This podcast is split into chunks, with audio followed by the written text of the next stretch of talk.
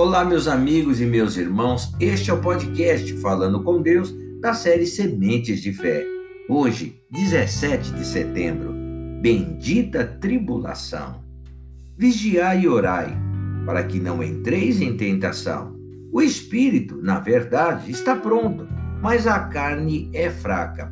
Mateus, capítulo 26, verso 41. Meus irmãos, a alegria das conquistas materiais tem causado verdadeira sensação de bem-estar. Isso é verdade. O relacionamento com Deus parece estar em dia. O cristão se sente mais animado, mais estimulado na fé e até propenso a fazer a obra de Deus. Mas quando as tribulações começam a dar sinais, a alegria dá lugar à tristeza, a euforia esfria e a fé dá vez às dúvidas e lamentos. A disposição de servir a Deus, ó, se apaga. Neste momento, sua confissão de fé é julgada. A cruz e o mundo ficam aguardando para onde ela vai pender. E é justamente aí que se define o tipo de fé que se tem, meus irmãos. Deus não nos tem dado fé apenas para o sucesso espiritual e material, mas também para os supostos insucessos. No mundo da energia sobrenatural, tudo coopera para o bem, tanto os ganhos quanto as perdas, meus irmãos. Afinal de contas, quem vive na dependência do Espírito Santo já morreu para este mundo. As lutas e dissabores enfrentados na, na, na terra fazem parte do aprendizado do viver a vida pela fé, meus irmãos. Salomão é um grande exemplo dos prejuízos causados pela ausência de tribulações. Nasceu para reinar sem qualquer problema. Ele foi poderosamente rico. Não havia nada que a sua alma desejasse e não fosse satisfeita. Nem inimigos tinha. Leia para você ver 1 Reis, capítulo 5, verso 4. A história registra que a ausência de problemas tornou-se o maior e mais grave adversário de Salomão. A sensação de, de felicidade pode se tornar o maior inimigo mortal do cristão, pois impõe relaxamento na fé e, consequentemente, a frieza espiritual. Vamos orar, meus irmãos.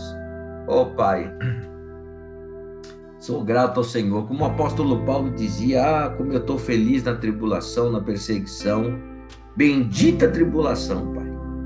Muitas vezes a gente reclama de tanta luta, de tanta luta, mas, meu Pai, não há outra maneira de vencer se não é lutando.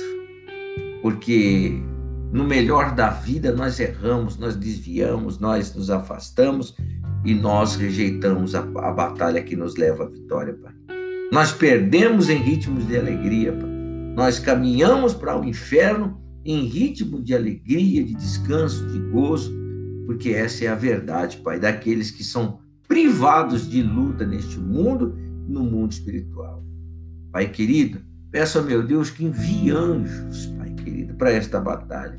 Que envie, meu Deus glorioso, armas, ferramentas, meu Deus glorioso, revelações ao coração dos teus filhos, os guerreiros, Pai. Aqueles que lutam verdadeiramente pela fé, aqueles que verdadeiramente não se dobram na batalha. É como o apóstolo Paulo fala: meu Deus, sei ter necessidade, sei também ter abundância, de modo que posso todas as coisas naquele que luta comigo, naquele que me fortalece, naquele que me dirige, que me instrui.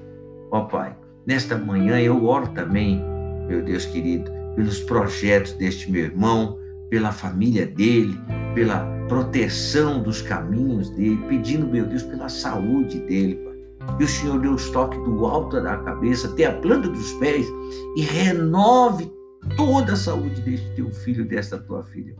Levanta-os, Pai querido, para fazer a tua vontade, fazer a boa obra. Assim eu oro desde já, lhe agradecendo, ó meu Deus, de todo o meu coração, em o nome do Senhor Jesus Cristo.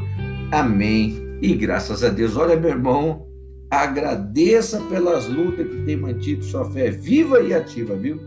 Pode ter certeza. E quando os problemas diminuírem, aumente aí a sua vigilância, porque com certeza é, as suas brechas vão estar bem abertas. Mas você está avisado.